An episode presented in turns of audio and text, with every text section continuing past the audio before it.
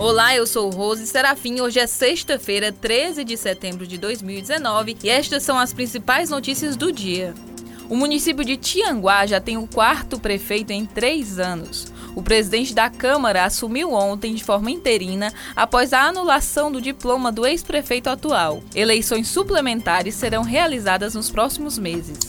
A multinacional norte-americana Westrock anunciou investimentos de 100 milhões até o fim de 2020 na fábrica que mantém em Pacajus, na região metropolitana de Fortaleza. A empresa atua no setor florestal e de papelão ondulado e já está presente no Ceará desde 1996 começou a tramitar na Câmara Municipal mais um projeto de indicação que prevê tempo de tolerância na Zona Azul Digital de Fortaleza.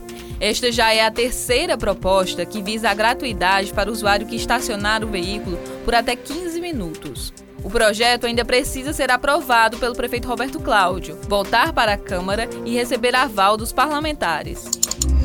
Mais de uma tonelada de drogas foi incinerada na manhã desta quinta em Aquiraz, na região metropolitana. As drogas foram destruídas com autorização judicial e são resultado de apreensões realizadas pela Polícia Federal e demais forças de segurança pública do Ceará será realizada neste domingo a Motorrumaria, evento anual de motociclistas devotos de São Francisco. Em virtude do evento, a Polícia Rodoviária Federal realiza operação especial no percurso de 120 quilômetros que liga Fortaleza a Canindé. Cerca de 4 mil motoqueiros participam no domingo da 33ª edição da Motorrumaria. Essas e outras notícias você encontra no povo.com.br.